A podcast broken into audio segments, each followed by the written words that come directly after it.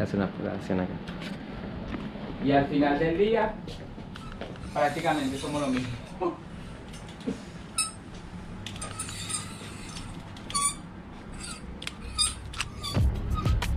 Estás viendo un nuevo gran episodio de El Mago está despierto. Estamos reunidos hoy en el piso 11, un número maestro para los que les gusta la numerología. Y estoy viendo ahí Estación Mapocho. Estamos viendo Santiago, una, una preciosa vista. Eh, en un lugar increíble. Yo me llevé la sorpresa hace un tiempito. Alguien me habló, me dijo: hay una persona que tiene el rayo en la mano. A ver, muestra tu rayo. En la, en la mano izquierda, yo tengo el rayo en la mano derecha. Así como me gustan las señales, estamos persiguiendo las señales. Cuando eh, Neo, los que vieron Matrix, le dicen siga el conejo blanco. Esto es un poco seguir el conejo blanco. Y, y me ha traído a un conejazo blanco. Hermano, ¿cómo estás tú? Todo bien, hermano. Acá listo para, para la entrevista y gracias por, por la invitación. Estamos en, esta marca de ropa venezolana. Cuéntanos tu nombre y cómo se llama tu marca, etcétera. Bueno, soy Antonio, eh, soy CEO de Una Libra. Algunos por ahí habrán escuchado de ella y si no, pronto van a escuchar bastante de ella. Soy, estoy emprendiendo desde prácticamente, desde niño. Eh, prácticamente enfocado directamente con la marca tengo 10 años y aquí en Chile apenas tengo 2 años. Eh, wow, eh, es un emprendedor. O sea, yo siento que en este momento eres la persona que encierra todos los conceptos que me gustan a mí en el Mago está despierto. Primero porque la cultura urbana sin duda para mí es como lo fundamental, porque yo vengo de ahí, el ambiente que me muevo, el diseño y el emprendimiento. O sea, tienes todo súper mezclado. Cuéntanos, ¿de dónde nace esto de emprender? ¿Emprendiste porque era tu forma natural o qué pasó? Eh, yo creo que nace directamente de una inconformidad, inconformidad con muchas cosas que, que normalmente ya todos teníamos como, como mandados, por decirlo de algún modo. Eh, parte desde que salí de quinto año de bachillerato en Venezuela, que sería como cuarto medio acá en Chile, de verdad no quería ir a la universidad, hermano. Esa es la, la respuesta correcta a todo esto del emprendimiento. Siempre de niño vendí helados en mi casa, eh, hacía trabajos, cortaba el césped a, los vecinos de, de donde yo vivía, botaba escombros, cualquier infinidad de cosas, siempre conseguir algunas luquitas extra como para gastármelas en mis cosas, no sé, golosinas, qué sé yo.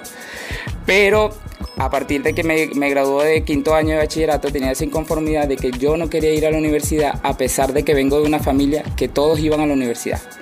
Mi mamá es profesora, mi papá es profesor, mi abuelo profesores, todas mis tías por parte de mamá son profesoras, pero yo no quería ir a la universidad, así que tenía que ver qué hacía. Y partí haciendo un curso de serigrafía, eh, inmediatamente de eso empecé a estampar poleras, simplemente, y se fue colocando más seria, más seria la cosa a pesar del tiempo. Oye, eh, en, en- en Venezuela eh, son muchos del estudio. Yo me he dado cuenta que cuando me he topado con venezolanos, todos salen salen de, bachillerato con estudios. Ya no es, no es como acá que la gente normalmente. Algunas personas eh, se meten a que se llama colegios técnicos, liceos técnicos, que salen de alguna manera con algo medio técnico, pero en general eh, la gente tiene una visión más universitaria. Sin embargo, allá parece que. No sé cómo el asunto, pero el estudio parece que es muy importante. Todos estudian, todos tienen profesiones, algo así, ¿o no? Sí, la verdad es que sí. Eh, como que siempre tuvimos ese chip en la cabeza de que había que ir a la universidad para poder graduarte y tener algo, algo como seguro, por decirlo de algún modo. De hecho, hay muchas universidades públicas, muchas universidades privadas y quizás el acceso a la educación superior no es tan complicado. O sea, no es tan complicado de entrar, por lo menos en universidades eh, privadas. Simplemente tienes que tener las lucas y no pasa nada. Y, empiezas cuando quieres, terminas cuando quieres y así, y así nomás. Para para las públicas, eh, que son gratuitas, sí es un poco más difícil el, el sistema como, como de acceso. Pero es por una cuestión de que no todos pueden estudiar gratis, por decirlo como. Sí, hay una cultura de, mucho trabajo y mucha educación. A mí me, alegra que ten- tener un venezolano como tú eh, en Chile, una persona, un emprendedor. Eh, estamos aquí en una tienda eh, con ropa súper moderna. Pero antes que hablar, hab- hablemos específicamente de, tu marca, eh, ¿por qué te fuiste entonces de Venezuela? Porque me imagino que está el, hubo también un tema eh, político. ¿Qué fue, cu- o de- ¿Cuál es tu percepción de lo que pasó allá? Realmente todo, me vine por temas estrictamente políticos. Tanto la política se metió en la vida de cada uno de los venezolanos. O sea, tú no podías hacer nada si no te topabas con política o no hablabas de política, tanto económica, social, o sea, en la vida cotidiana. Entonces todo realmente era un problema, por decirlo de algún modo. Emprender era un problema por la inflación tan enorme que teníamos. Yo podía comprar materiales a un precio hoy y ya mañana costaban el doble. Entonces ese tema era bastante complicado como de sobrellevarlo, siempre estaba subiendo los precios, era bastante inestable todo, todo, todo. Entonces, a partir de ahí decidí empezar a viajar fuera del país para trabajar. Yo trabajaba fuera del país, volví al país con ahorros que hacía fuera, trabajando fuera y mantenía todavía el proyecto. O sea, nunca dejaba que, que el proyecto de la ropa o del taller, que en este caso era, muriera, por decirlo de algún modo. Siempre buscaba como los salvavidas fuera del país. Hermano, impresionante. Y, antes que nos sigamos metiendo más en tu marca, ¿y, cuál es tu percepción entonces de lo que está pasando ahora en Chile? ¿Es como un déjà vu, se te repite la historia o qué ves tú? ¿Y, qué crees que va a pasar? Y, personalmente tú qué piensas que debería pasar? Realmente desde el 18 todo fue medio caos. O sea, realmente me trajo recuerdos de Venezuela de cuando empezó todo este, este problema. Igual en Venezuela no fue de un momento a otro. O sea, tenemos 20 años con el mismo gobierno. De hecho, yo nací en el 92, pero eh, conscientemente lo único que tengo es el gobierno de, que ha estado en Venezuela. O sea, yo nací en otro gobierno, pero realmente no viví otro gobierno, porque desde los nueve años más o menos eh, está el chavismo, lo que Chávez, que dejó a Maduro y toda esta situación de, este, de esta gente que realmente son una plaga para el país. O sea, no han hecho, se llenan la boca diciendo que están con los pobres, pero no hacen nada por los pobres. Y, ya, ok. Me encanta porque eh, hay muchas personas que dicen, no, pero es que eh, dicen que que realmente lo que ha pasado con Venezuela, yo no, yo no, quiero mojarme ni decir ni, ningún lado, pero hablo un poco de las expresiones de las personas. Entonces muchas personas dicen, no, que realmente lo que pasa en Venezuela es que le cerraron las puertas económicas a Venezuela, pero que es el único problema, que si no estaría todo bien. Entonces el problema no es Venezuela, el problema es Estados Unidos. Realmente es mentira. Sea, yo te podría... escuchado eso, cierto? Obvio, obvio, siempre, siempre. Pero yo creo que, que es una de las más grandes mentiras que tiene, que tiene esta gente.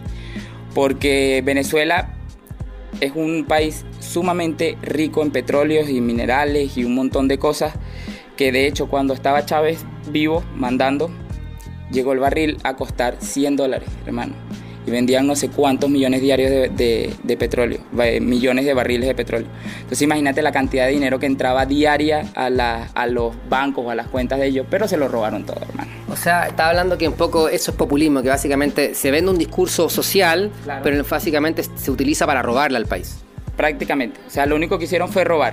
Eh, recuerdo mucho que pasaba, que tienen ideas buenas, porque al final hay muchas ideas que, que, tú puedes rescatar. Que suenan bien. Que suenan bien, no, y que, y que al final son buenas. Porque, ejemplo, daban créditos para que la gente emprendiera, por decirlo de algún modo. Te brindaban una cantidad de dinero para que compres, por lo menos en mi, en mi ámbito que es el textil, para que compraras maquinarias, contrataras personas, alquilaras locales y todo. Pero se lo daban a personas que no tenían nada que ver con el textil no conocían del mundo empresarial, no conocían de ni siquiera de coser. Entonces es una cuestión de que tú le estás dando la herramienta a alguien equivocada. ¿Y qué hacían las personas? Se robaban el dinero, lo gastaban en cosas que no eran necesariamente para emprender, pero nadie venía a hacerte como un chequeo, de decirte, hey, ¿para qué estás utilizando el dinero? Sino que lo importante era dar dinero para yo poder robar dinero. Uh, a mí se me empieza a, a quemar el estómago con este tema porque Chicos, vamos a hablar de una libra o un libra. Una libra. Ya, vamos a hablar de eso, vamos a hablar. Si, el tema es que es súper importante esto porque últimamente, yo, muchos de ustedes saben que genero este contenido porque, ay, mira, KCO, ¿conoces a KCO, el rapero español de Vilar del Verso? Él dice, eh, pienso en la música que quiero escuchar y la hago. Yo lo mismo, yo pienso en el contenido que quiero escuchar y lo hago. O sea, yo soy consumidor de contenido, o sea, estoy constantemente escuchando audiolibros, podcasts y videos de YouTube que si no los estoy viendo los estoy escuchando. Entonces me he topado con mucha información, por ejemplo, una, de una, parece que es de Costa Rica, eh, o de una niña que se llama Gloria Álvarez, que una habla de política, etcétera, y ella tiene esta partura como de liberalismo, de libertad. Y ella dice que finalmente todo el tema del socialismo es puro populismo, porque dice que te venden esta historia social, social, social, pero realmente se roban la plata y, hacen que cualquier persona se quede con los recursos. Entonces me hace muy coherente con lo que dices tú, que finalmente, claro, démosle plata a la gente para que emprenda, pero cualquier persona emprende y ni siquiera tiene ganas de emprender y se quedan con la plata para otras cosas y es lo mismo que pasa aquí con, con las casas. O sea, démosle a una persona eh, un subsidio eh, habitacional para que se compre un hogar y finalmente gente que quizá te arregla por ahí para comprarse las casas y finalmente después la rienda y nunca necesito vivir ahí. Entonces ya lo que dice que finalmente el Estado debería ser un Estado muy pequeñito, que no gaste mucha plata, pero que sí sea duro en exigirle a las empresas para que las empresas se desarrollen y con los impuestos de las empresas se hagan eh, reformas sociales. El tema es que acá en Chile lo que está sucediendo es que las empresas generan plata, los impuestos se la roban los políticos y ahí se desapareció todo. Entonces ella dice que el problema no son las empresas, que los países funcionan bien gracias a la empresa, el problema es el Estado y el robo que sucede a nivel de la clase política, más que a nivel, más porque en Chile hay mucha gente aún que critica a las empresas. Eso yo creo que está muy mal. De verdad yo creo que está muy mal ver como el empresario como un monstruo, porque realmente no lo es. Y si lo son algunos, porque probablemente lo haya, porque como hay buenos hay malos, tenemos que ser nosotros los agentes de cambio de crear empresas nuevas que no tengan e-, esas, esas como, como cosas malas, por decirlo como... Yo creo que además estamos, o a nivel mundial se está luchando por cosas que en un futuro no existirán, hermano. Y es mi punto de vista. Si tú estás luchando contra las empresas malas, tienes que darte cuenta que detrás de esas empresas malas están viniendo muchas empresas nuevas, con gente joven, gente que trabaja de una forma distinta y que ve las cosas de manera diferente. Entonces, básicamente todo naturalmente va a cambiar.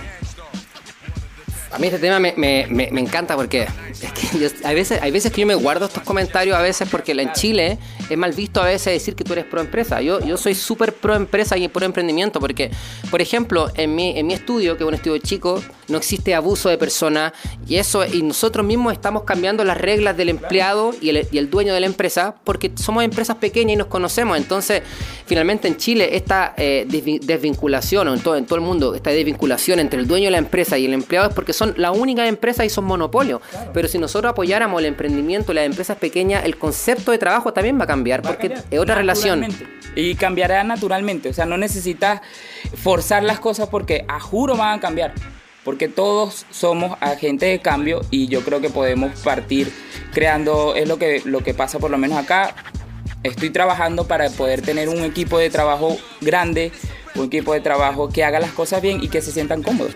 Ok, fin del tema de la, de la primera análisis eh, sociopolítico económico. Eh, yo soy súper pro emprendimiento y me, ahora entiendo que tú también. Totalmente. Eh, de alguna manera hay personas que esto lo, califican dentro del, concepto de liberalismo. Yo sí creo en ese aspecto libertad empresarial. Ahora, obviamente, entre más ecológica sea una empresa, mejor. Esto no quiere decir nada que vayamos a romper un glaciar. O sea, la vida se respeta aquí y donde sea. Eso tiene que ser la base de nuestra, de nuestra conciencia. Sin embargo, el Estado y el populismo hay que tener mucho cuidado. Mucho cuidado. Porque yo veo que la gente se deja llevar por sus emociones y detrás de esto hay poderes y políticos. Te lo digo, te lo digo que vengo de un país sumamente eh, populista. Eh, hay veces que luchamos por pensiones que realmente no sabemos qué va a pasar con ellos. Te, pongo un ejemplo. Mi mamá es una persona ya jubilada de educación, trabajó todos los años del mundo en educación, se jubiló, logró jubilarse, pero al fin del día o al fin de, su tiempo de trabajo, su jubilación no le funcionó para nada. ¿Por qué? Porque hubo un gobierno que destruyó todo destruyó el bolívar, que es la moneda eh, de, Venezuela, y prácticamente lo que ella cobraba por, por, por su indemnización no le sirvió para nada. Si la moneda se devalúa, no importa si tú vas a ganar 500 mil, quizás va, va, a significar 100 mil pesos en el futuro, que fue un poco lo que pasó allá. Hermano, el sueldo en Venezuela llegó a, a ser 3 dólares al mes. Es una cuestión que es estúpida. ¿Cómo tú vives con 3 dólares al mes? Imagínate ganar 2 lucas al mes que son aproximadamente... Pero, en moneda venezolana era en, mucho. En moneda venezolana era un montón, o sea, tú podías llevarte una, no sé, una carretilla llena de efectivo para comprar pan. Claro. Es una cuestión estúpida. De hecho, ahora la moneda chilena vale mucho menos. he visto que se ha depreciado un poco desde el... Está casi a los 800 pesos. Claro, y yo cuando llegué estaba en 680, algo así. La primera vez que yo llegué a... Ahora está, 800, está casi 800, está casi 800 pesos y es por lo mismo. O sea, bueno, yo no Ahora, a pesar de esto, sí tiene que haber un, un- un- despertar y sí- Claro. siento que esta crisis es importante porque las personas despiertan, pero también tenemos que no caer en la dualidad ni, ni ponernos a, eh, abanderarnos por nada y entender que lo único importante es el trabajo que uno haga y que nadie te va a salvar, solamente tú. Y tú lo dijiste recién ahora. Claro, eh, me recuerdo mucho un video que vi tuyo que estabas hablando sobre el espectro donde nos movíamos de que lo bueno, lo malo, la noche, el día. Y es, hay que tener algo bastante claro. No todo lo malo es malo y no todo lo bueno es bueno. Así que hay que tener como ese punto de reflexión, analizar las cosas y ir con bastante cuidado al momento de tomar decisiones. Lo único que les puedo decir Eso, bueno, ya. Ah, Ok, eh, pasó la primera etapa de análisis sociopolítico aquí, conversando de geopolítica con Juan Libra, con Fontana, ey, Fontana, a.k.a. Fontana. ¿Ese es tu apellido? sí, bastante. ¿Tu- ¿Tu nombre cuál es? Antonio. Antonio Fontana. Siempre me han conocido como Fontana, o sea, desde el colegio, mis amigos, todos siempre. Ya, ok, ya. Entonces empecemos. ¿Y por qué te llaman? ¿Por qué se llama una libra? ¿De la moneda One Pound? ¿De, de qué, de qué? Realmente no. Eh, el nombre surgió un momento. Yo tenía otra marca que era bastante como nacionalista, por decirlo de algún modo. Era bastante criolla, que decimos en Venezuela. Pero a, a medida que yo fui evolucionando como diseñador, me di cuenta que las cosas no iban para allá. Y decidí cambiar el nombre de, de- de la marca. Y un día escuchando una canción, dijeron algo como una libra es no sé qué, o sea, tal, se referían a drogas, por supuesto, pero me quedó ese una libra en la cabeza. Y me puse a trabajar en algunos diseños de, de, de logos, esas cosas, y fue como se fue dando de manera natural. ¿Puedo sacar alguna Claro, cuál, por supuesto. ¿Cuál? Recomiéndame cuál de cuál. Eh, hermano, las de... Perdón, estamos aquí en, la- en el showroom de Una Libra, una, una marca venezolana que también es chilena. Estamos con Fontana, un emprendedor, diseñador que nos, ya de años con esto. Ahora nos va a contar un poco de su estructura, de su familia que lo apoya, un trabajo precioso. Estamos mirando la ciudad y estamos en el showroom que al mismo tiempo al otro lado es su taller de confección. Vamos a levantar una pieza. Trae tú una pieza inmediatamente. Esperemos que nos traiga una pieza. Si tú lo estás escuchando en podcast, te invito a verlo en YouTube porque nos va a mostrar esto. Tenemos aquí, muéstranos aquí la etiqueta ahí a la cámara y todo. Mira, esto parte de verdad de mi manera de pensar ahorita con respecto a la moda y el streetwear, que es realmente lo que yo hago. Eh, muchos conocerán este logo, por supuesto, este es el logo de Antisocial Social Club, pero con la variante de que es anti-hype. Por ¿Qué es el hype para la gente que no eh, sepa? mira, realmente el hype es como todo un cuento que crearon alrededor de la ropa y no solo de la ropa, de los artículos en general. En marketing sería como, bueno, la traducción literal es exagerado. Entonces como literalmente exagerar algo al punto de que todos lo quieran, así no lo vale, así no tenga el valor, o sea, y de hecho, eh, Antisocial se, se harta de, de decir que son una libra bastante, eh, son una marca bastante hype. Cosa de que igual la gente sabe que las prendas son una mierda, la gente sabe que la atención es una porquería porque no te atienden rápido, te despachan tres meses después que tú hiciste la compra, pero sin embargo la gente lo agota de inmediato. Entonces como tenemos que aprender también que nosotros como consumidores valemos. Estamos, estamos escupiendo ya pepitas de oro aquí de a poquito. Eh, bueno, quiero hablar de tu marca, pero es que empiezan a aparecer cosas. Bueno, entonces, primero, primera instancia. Eh, estamos en un mundo de streetwear, de la cultura urbana, donde para mí es súper importante. eh, se tomó el mundo de Estados Unidos, detrás del cine, siempre lo mismo, están los raperos, detrás de, la, de Britney Spears está la cultura urbana. Y ahora la cultura urbana son especialistas en el marketing. Yo siempre he dicho, o sea, los raperos en Chile siempre han sido para mí los publicistas por naturaleza, porque o cualquier lugar en el mundo, o sea, alguien que va y te tira un tag, te dice, esta es mi marca, aquí estoy yo, o sea, naturalmente son buenos para el marketearse, para marketearse. Y en el streetwear vemos mucho de este marketeo de, de marcas que quizás vale uno hacerlo, pero la gente paga 3000 por eso. Eso es el hype. Eso es el hype. Y en, e- y en eso estoy en contra, básicamente. Pero en momentos cuando iniciaste, tú me contabas que estuviste un poco siguiendo esta fórmula. Claro, porque, ¿Cuál era la fórmula que seguiste al principio? eh, porque lo que pasa es que nos acostumbramos a mucho seguir lo que hacen los demás y a lo que les resulta a los demás. Entonces creo que también es momento de uno experimentar. Eh, la fórmula de ese tiempo era porque me iba mejor, obviamente me iba bastante bien, tenía un equipo de trabajo mucho más grande detrás de mí, más, más como respaldo, por decirlo de algún modo.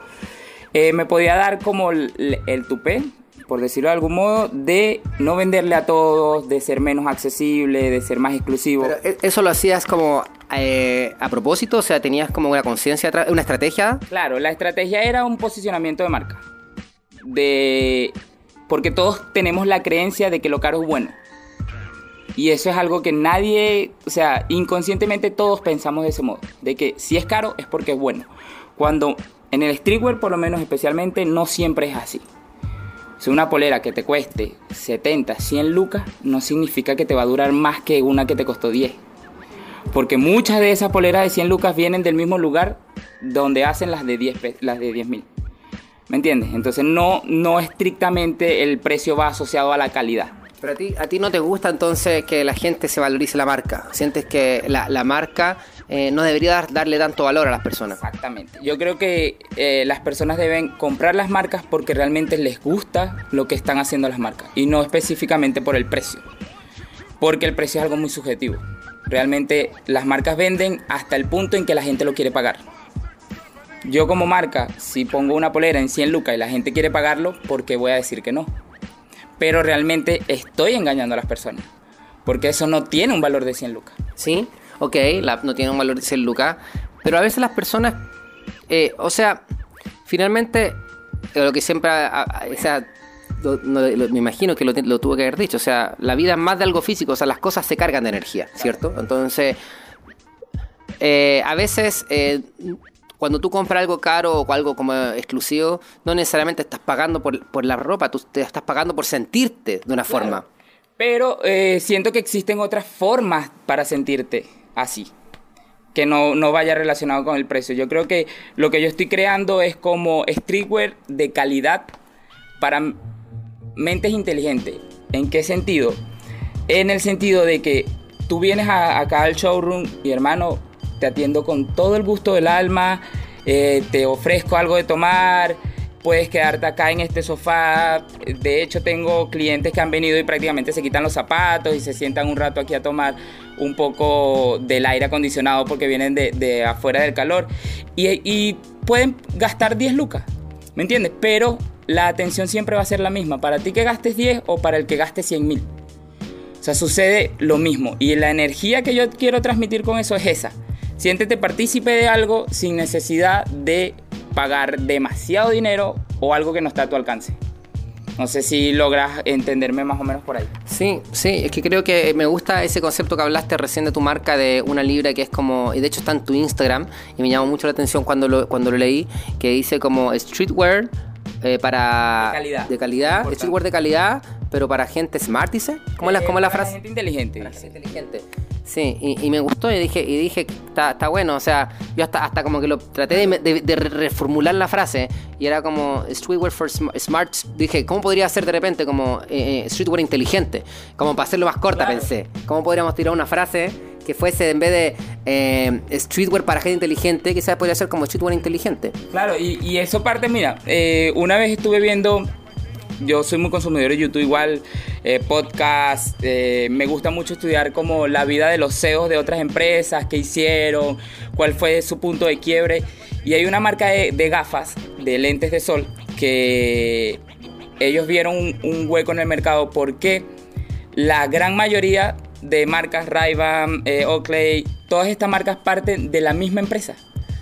Son submarcas que al final se apoderan del mercado, porque ellos estipulan los precios de que si mi producto vale tanto es porque es de buena calidad y tengo varios rangos de precios que manejo ahí. Pero tú puedes crear un producto de la misma calidad sin muchos intermediarios, o sea, quitando intermediarios de por medio y puedes dar un precio cuatro veces, cinco veces más bajo que el de esa marca. Y lo que sucede es que la gente cree que eso es malo porque es barato. Creen que es malo porque es, mala, eh, que porque es barato y eso es lo que yo quiero intentar cambiar en la, en la mente de las personas. Mis productos tienen 90 días de garantía, eh, cualquier detalle que, que, ocurra con el producto, sin ningún problema te lo cambio. O sea, yo he tenido clientes que lo han usado y porque no todo es perfecto, hermano. Obviamente entendemos que no todo es perfecto, puede, puede fallar alguna costura, puede fallar algún cierre de algún pantalón, pero está la buena intención de solucionar esos problemas. Entonces he tenido clientes que han pagado 10 lucas por un pantalón han, venido porque tienen algún problema con el pantalón y se les cambia, pero hermano, sin ninguna pregunta. Cosa de que no pasa en la mayoría de las tiendas aquí. Tú vas a intentar cambiar algo y por, van a darte todas las vueltas posibles para no hacerte el cambio, hermano. Hay que, hay que apoyar esto, hay que apoyar esta, este, creo que es la manera, yo siento que es la mejor manera de revolucionar el mundo, es dónde pones tu dinero, dónde pones tu energía, siempre.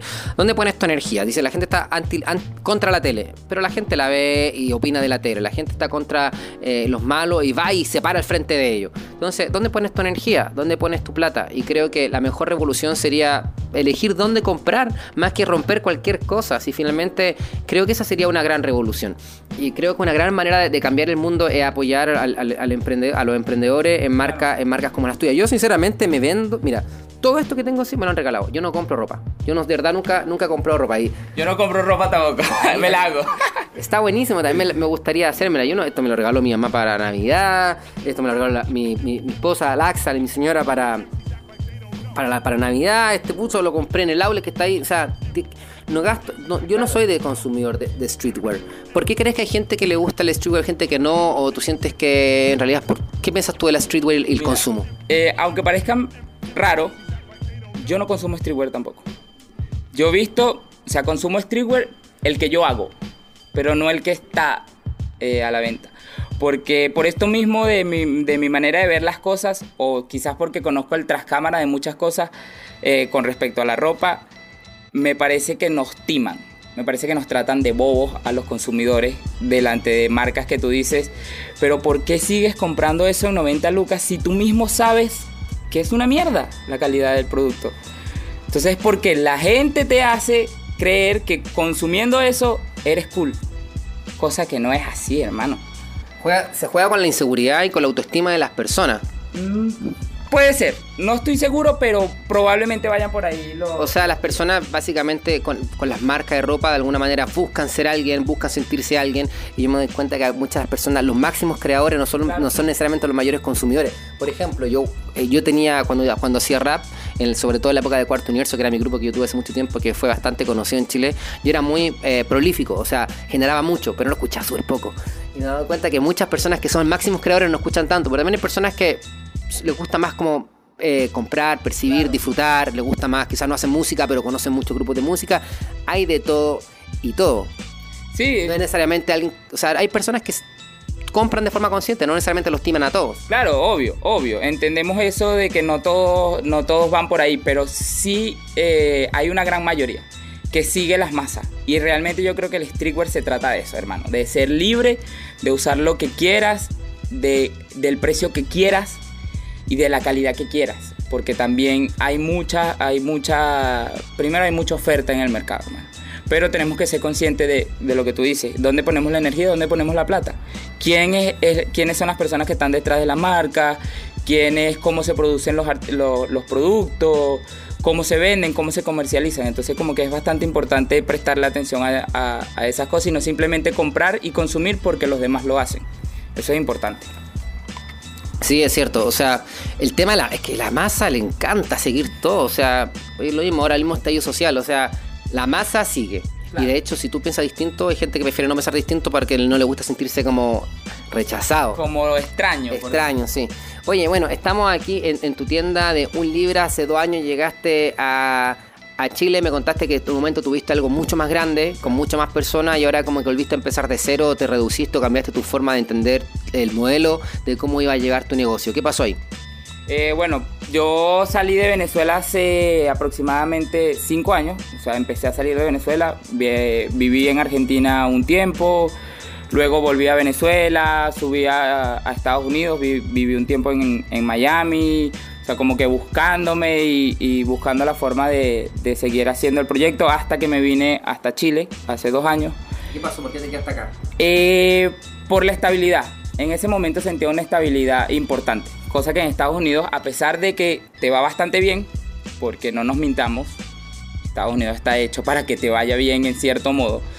Mientras tú trabajes, tienes muchas cosas a tu alcance, hermano. O sea, hay un estilo de vida totalmente distinto. Pero es complicado también para emprender. Primero existe toda la competencia que te puedas imaginar y competencia con muchas lucas, hermano.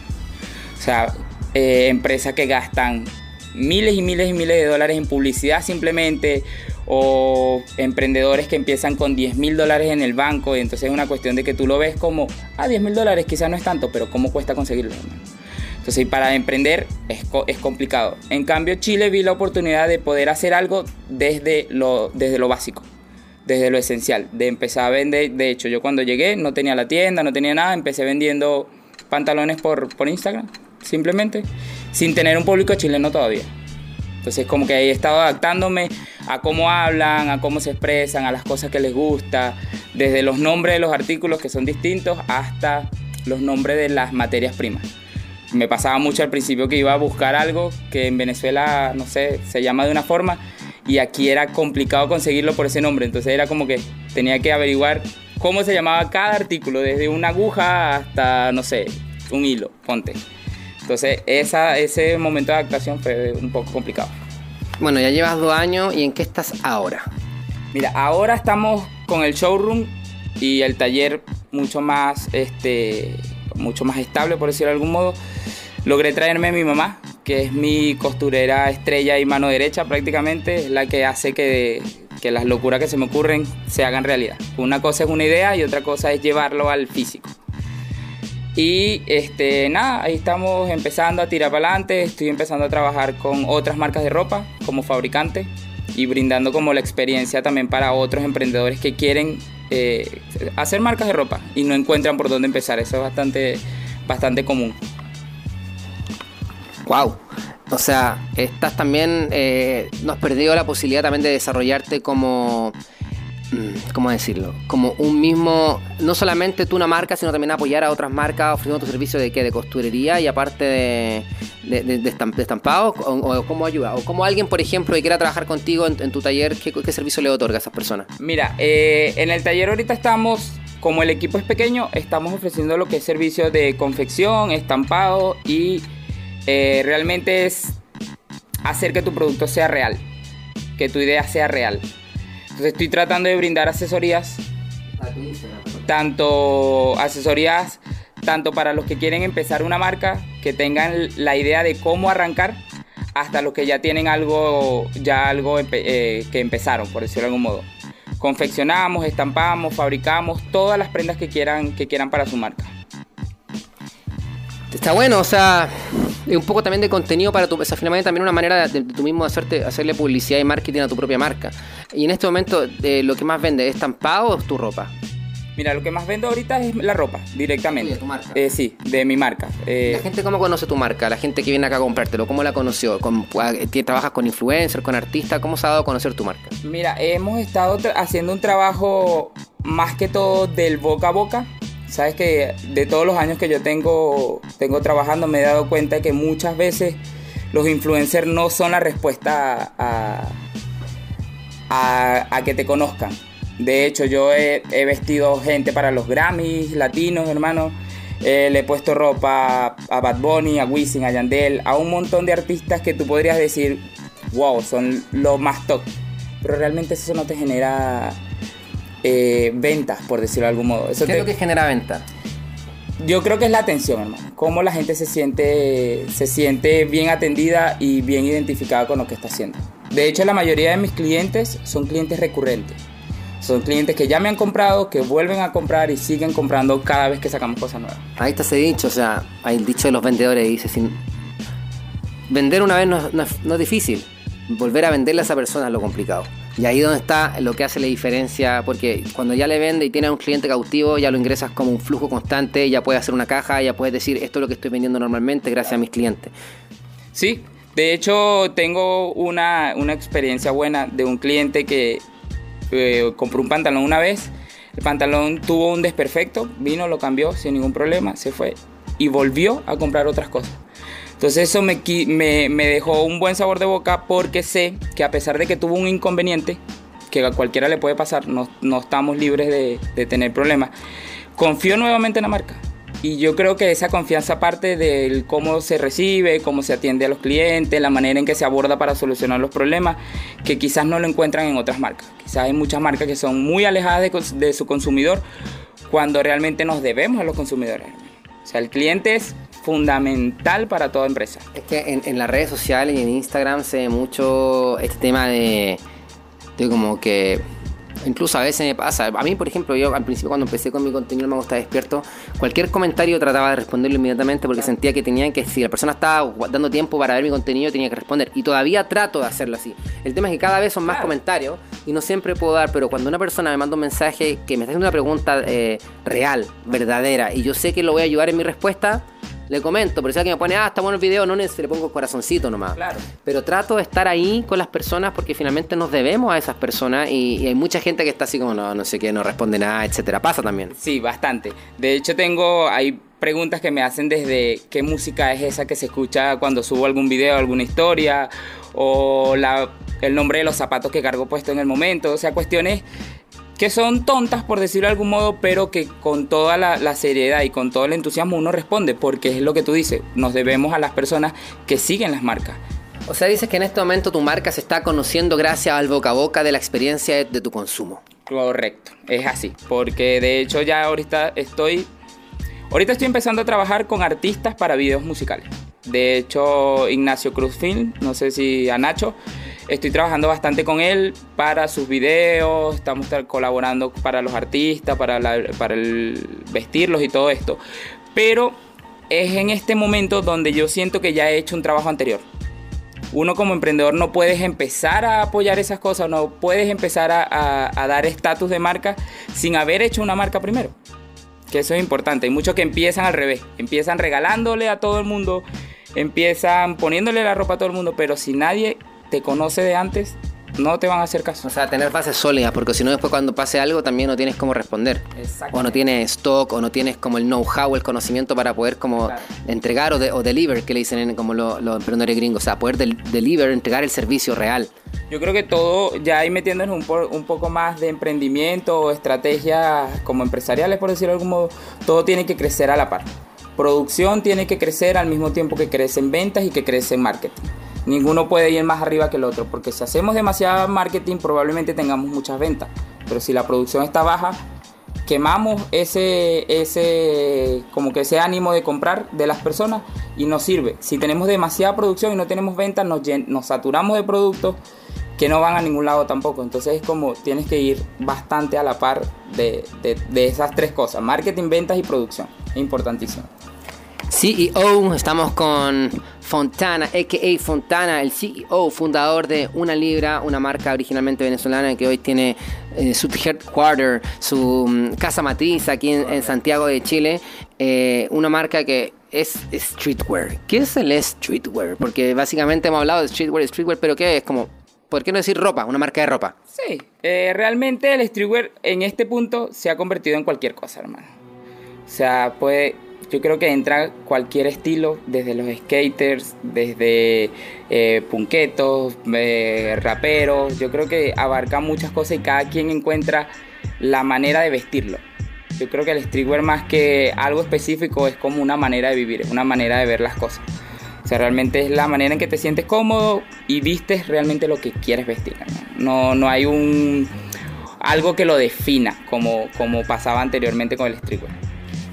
Ok, o sea, es amplio. Básicamente es como, es igual de todas maneras, podríamos decir, es la forma en que se viste la cultura urbana. Está relacionada a la cultura urbana y que eh, igual en su gran parte está más relacionada también al, rap que otra, porque finalmente siento que es la música más masiva que hay ahora. Eh, ¿Tú podrías decir que tu ropa la ocupa más rapero o quién es? O en realidad cualquier persona.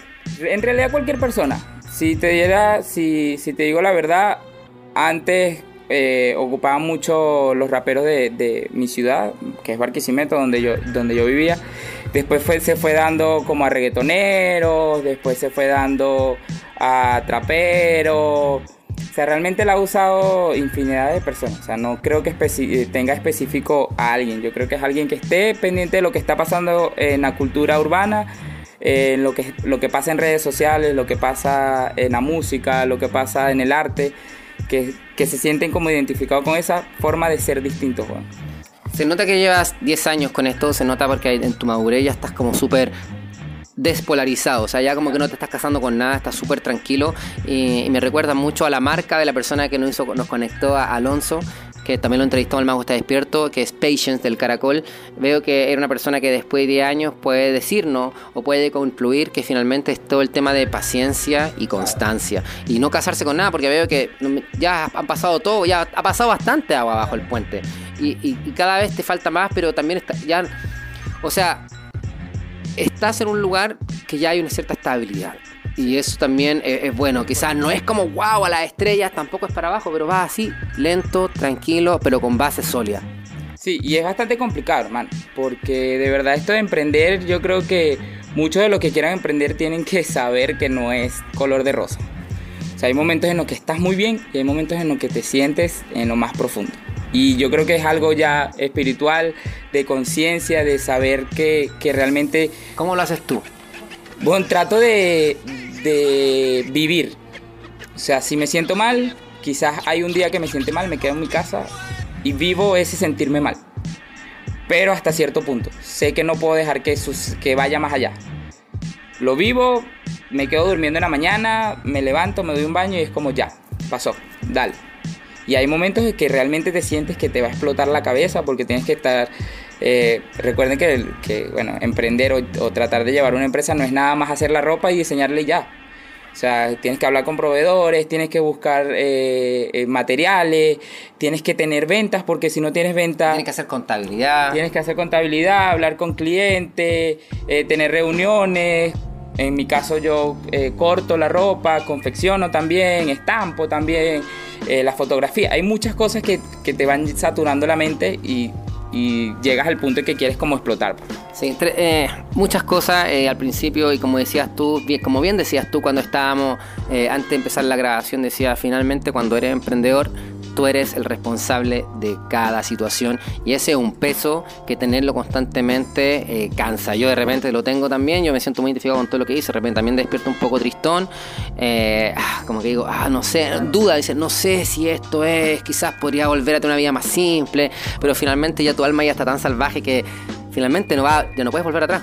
Hermano, mira, me pasó mucho de que yo he intentado tener trabajos normales los cuales no puedo, O sea, y es por, por eso mismo, o sea, llegan momentos que me saturo y digo, ¿sabes qué? Sería mucho más fácil que si me busco un trabajo, cobro mi, mi sueldo al último de cada mes, pago mis cosas, vivo tranquilo, tengo mi día libre, pero te das cuenta que eso no es lo que tú quieres. O sea, te gusta el sufrimiento, por decirlo de algún modo, porque uno sufre como emprendimiento, como, como emprendedor, como, como, como nadie tiene idea. Nadie sabe realmente lo que pasa por tu cerebro. Creo que eres tú y más nadie. Y sobre todo en las redes sociales que la gente solo ve la foto. La gente solo ve el éxito, la gente ve, como dice, dice la punta del iceberg, pero de verdad detrás de esto hay días y días de, de, ver, personalmente yo a veces me deben, o sea, en este mismo momento tengo que pagar los sueldos y, y, no es que no tenga plata, el tema es que no la tengo acá conmigo, pero me deben mucha plata. Entonces hay que y mantenerte firme y saber, y, saber que, aunque no esté ahora, igual la tienes, pero entonces como que tienes que mantener equilibrado y dices, ya, voy a enfocarme en hacer, en hacer, en hacer, voy a, voy a, voy a estar en actitud positiva porque me, eh, esto es mío, depende de mí. Claro, tú te das cuenta en el momento en que tú dices, no importa si yo no cobro, mientras pueda pagar las cosas que tengo que pagar. Y si es para pagar, para crecer, mejor yo hay meses que no puedo sacar ni una luca de, una libra porque tengo que pagar sueldo, porque tengo que pagar la renta, porque tengo que pagar a proveedores y sé que no me puedo quedar como, como sin herramienta de trabajo. Entonces es como, bueno, no importa, yo no cobro. Veo cómo resuelvo, veo cómo invento algo para pagar los biles y nosotros como extranjeros, créeme que es una preocupación terrible. Tú sabes que si tú no pagas tu renta, te echan a la calle. ¿Y a dónde vas? O sea, tú aquí no tienes familia, aquí no tienes para pa dónde salir corriendo. Pero Dios provee, como decíamos. Eso es así, siempre se encuentra una manera para resolver todos los problemas. Sí, hay que, mientras uno está, hay que estar alerta, atento y, ser buena persona. Finalmente, yo siento que si uno trata de ser una persona buena o correcta o sincera, porque uno no siempre. A mí me pasó, por ejemplo, nos, acabamos de cambiar de, oficina en el, en el, estudio porque donde estábamos ya no, podíamos seguir ahí porque el edificio, que era el edificio de la Corfo, que estaba en la quinta región, se lo vendieron a la, a la PDI, que es la Policía de Investigaciones de Chile, y nos tuvimos que ir para allá obligada, estábamos muy felices ahí. Y vamos a ir a, trabajar un lugar, un lugar que, que estaba bien, pero le faltaban cosas que para mí eran importantes. Era estacionamiento para mí, que yo manejo el auto, también para mis clientes, etcétera. Y apareció ayer mismo otro lugar. Y yo decía, chuta, este, este lugar está súper bueno. El nuevo lugar que me están ofreciendo y el otro lugar en el que estoy ya me comprometí y no, no sabía qué hacer porque me daba lata cancelar a otras personas, pero el lugar que me está ofreciendo era mejor. Y fui y le conté la historia. Le conté la historia, lo que pasó y traté de que me entendiera la persona eh, y que lo que tenía que pagárselo se lo iba a pagar, pero la persona se enojó muchísimo y me dice esto, tu poca palabra te va a ir mal en la vida y me tiró y se enojó mucho. Pero eh, yo dije, chuta, me pensé, dije, habré sido una persona mala, no haber seguido con mi palabra, pero después dije, no, o sea, tú hiciste lo que tenías que hacer, tú sentís, tú también eres libre de cambiar, eres libre, eh, yo voy y no, no le mentí, le conté la verdad y le dije, voy a estar dispuesto a, pagarte todos tus gastos y se los pagué, etcétera. Y cuando él vio que mi actitud fue tan, hagámoslo, como que él mismo se bajó. bajó porque en un momento estaba así que tú no te vas acá sin pagarme. Y yo así como, dale, tranquilo, no hay problema. O sea, yo también sabía que la situación me la había creado yo, no iba a sentirle que tú. Yo estaba con humildad, humildad. Y, y, dije, bueno, ahí tuve que tomar una decisión que quizás no él que no es buena ni mala, pero a veces uno tiene que aprender a, seguirte a ti también. Y, a veces pasa cosas. Yo al principio cuando empecé a emprender también yo sentía que era muy bueno. Eh, como que la gente le subía. Creemos eso. Sí, o yo sentía que llegaba y que le subían los sueldos a las personas, etcétera, etcétera, etcétera. Yo sentía que era muy bueno, que era muy, que era muy corazón de abuelo, como dicen acá. Y finalmente después me di cuenta que no, que también tenía que ser firme, también tenía que saber decir no y también tenía que saber eh, matar cosas para que vivieran otras. Y, uno va creciendo en este, en este viaje. Yo creo que uno se tiene que dar cuenta de que primero las personas creen lo que quieren creer. Uno no es responsable de lo que creen las personas. Y muchas veces dar ese tipo de explicaciones, seguramente te pasó ahí, igual no te trajo, o sea, él realmente no quería tus explicaciones, quería era una solución, que al final se dio cuenta que tú le estabas solucionando el problema que, que le habías causado. Y todos tenemos que tener conciencia de que hay cosas que tenemos que hacer. Y si tienes que hacerlas, hazlas, hermano. Cueste, sea difícil, sea complicado hablar con esa persona que necesitas hablar, sea complicado tomar la decisión que tienes, pero hay cosas que hay que hacer. Entonces como que todos tenemos que tener esa conciencia de si mañana me tengo que parar temprano y mañana tengo que hacer algo, hazlo. Así hayas carreteado la noche anterior y no valgas para nada. Pero si tú tomaste una decisión, hay que a veces también, eh, a veces uno sabe que tiene que tomar decisiones y las posterga, y las posterga y después es peor. Y, uno dice, por eso yo he ido aprendiendo que finalmente cuando hay, uno siente alguna decisión, hazla ya. Al principio como que vamos viendo, vamos viendo, pero esto también es desarrollar firmeza, voluntad y también eh, yo estoy muy, muy cercano a este concepto del oso, porque, bueno, todo un cuento que hablo siempre, y me di cuenta de que en momentos tenía yo la percepción de que el oso era bonito, era como el oso, el oso yo, o sea, el oso yo, el oso cariñoso, cariñosito, el, el, no, el Winnie the Pooh, así. Pero después me di cuenta que el oso también tiene otra forma, es una bestia también, y también tengo que ser ambas realidades, tengo que ser, ser, ser blandito, pero también ser firme y ser fuerte y ser bestia y, defenderme y sobrevivir y cuidar primero mi vida. Aunque suene egoísta, primero vas tú. Y si tú estás bien, iluminas para los demás. Pero eh, hay muchas personas, o a veces mucho pasa que a veces uno mismo lo hace, que uno siente como no, yo lo voy a ayudar a él. Y nunca te ayudas a ti mismo primero y finalmente, nunca, no, finalmente no ayudas a nadie. Claro, es que pasa mucho, por lo menos a mí personalmente me pasa mucho que a veces siento que, que me escriben mucho para pedirme cosas. O sea, para pedirme alguna solución, para pedirme algún consejo, para pedirme algo. Pero cuando tú te pones a buscar a alguien que cuando tú necesitas es como, es complicado conseguirlo. a mí no me gusta pedir ayuda. A mí tampoco. Pero hay, veces que, la necesita. Sí, y también, también es verdad, y también hay que aprender a pedir ayuda. O sea, y para mí tiene que ver con, con la mano izquierda, como porque yo siempre quiero dar, ¿ah? yo, siempre quiero estar como el, el, el, que da. No, yo te ayudo, yo te hago. Y finalmente uno rechaza también el. ¿Quién te ayuda a ti, Sí, pues también hay que saber recibir. Gracias. Es importante. A saber. Es importante eso, porque uno al final del día también es humano, uno también se siente mal, uno también se agobia por las cosas y uno también necesita otras manos que te, que te levanten. O sea, no todos los días tú puedes levantar a las personas. También hay días que tú necesitas que te empuje y te diga, vamos, que que por aquí el camino. ¿Quiénes son las personas que te ayudan a ti? Hermano, principalmente mi familia. Que están acá, el padre y tu madre. Mi mamá, mi papá, que ellos trabajan conmigo. De hecho, mi mamá sí trabaja seriamente conmigo, por decirlo de algún modo. O sea, ella tiene todos sus días con su horario de trabajo y todo. Mi papá sí es una ayuda como extra. Pero sé que en el momento de que necesito algo, puedo, puedo gritar para allá. Igual mi polola también que está aquí en, en, Chile, que vive... No, ella no está aquí ahorita en la oficina, pero ella está aquí conmigo en Chile y vivimos juntos. Entonces... ¿Venezolana también? También venezolana. También es ese como respaldo, por decirlo de algún modo. Increíble. Está, mira, llevamos 48 minutos de conversación. Eh, en cualquier momento se puede acabar la batería, así que quiero empezar como a cerrar esta, esta conversación. Ha sido increíble, pero quiero que ya nos regales desde ahora adelante. Esas personas están escuchando y están esperando tu oro puro, esas pepas de oro de tu experiencia, de tu sabiduría, que mira la cámara y dile a esas personas tu consejo ahí de lo más sabio de tu ser. Hermano, no sé si, si sea lo más sabio, pero yo creo que lo más importante es que si quieren hacer algo, háganlo. Suena estúpido, suena cliché, hermano, pero se empieza por el principio. Sencillo, sencillo. Si quieren tener una marca de ropa, vayan, averigüen cuánto cuesta una polera, averigüen cómo se estampa y estámpenla. Ya, filo. Aunque sea el primer paso. Ah, exacto. Y créanme que muchos de los que ustedes ven como diseñadores exitosos, con marcas grandes y un montón de cosas, probablemente hayan empezado por ahí. Así que no les dé pena preguntar curiosos, 100% curiosos, o sea, siempre curiosos.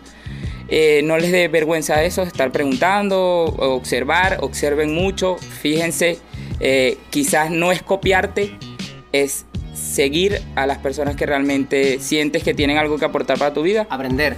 Y aprender, hermano. Y eso, empiecen por el principio, así de claro. Eso, hermano. Estás viendo, estás escuchando, el mago está despierto, reunido hoy con A.K.A. Fontana, el hombre de detrás, la cabeza creativa, eh, detrás de, una libra, eh, esta, esa marca de streetwear venezolana que hoy está en Chile, haciendo las cosas como deben hacerse, con paciencia, amor, respeto y sobre todo con originalidad y tratar de hacer las cosas distintas. Los problemas eh, que tú veas afuera solucionalos tú. Si tú piensas que el streetwear de afuera está sobrevalorado, entonces tú genera una marca y ponle tu, tu propio sello. Muchas gracias, hermano. Gracias a ustedes por toda la, invitación, hermano. yo, nos vemos. Listo.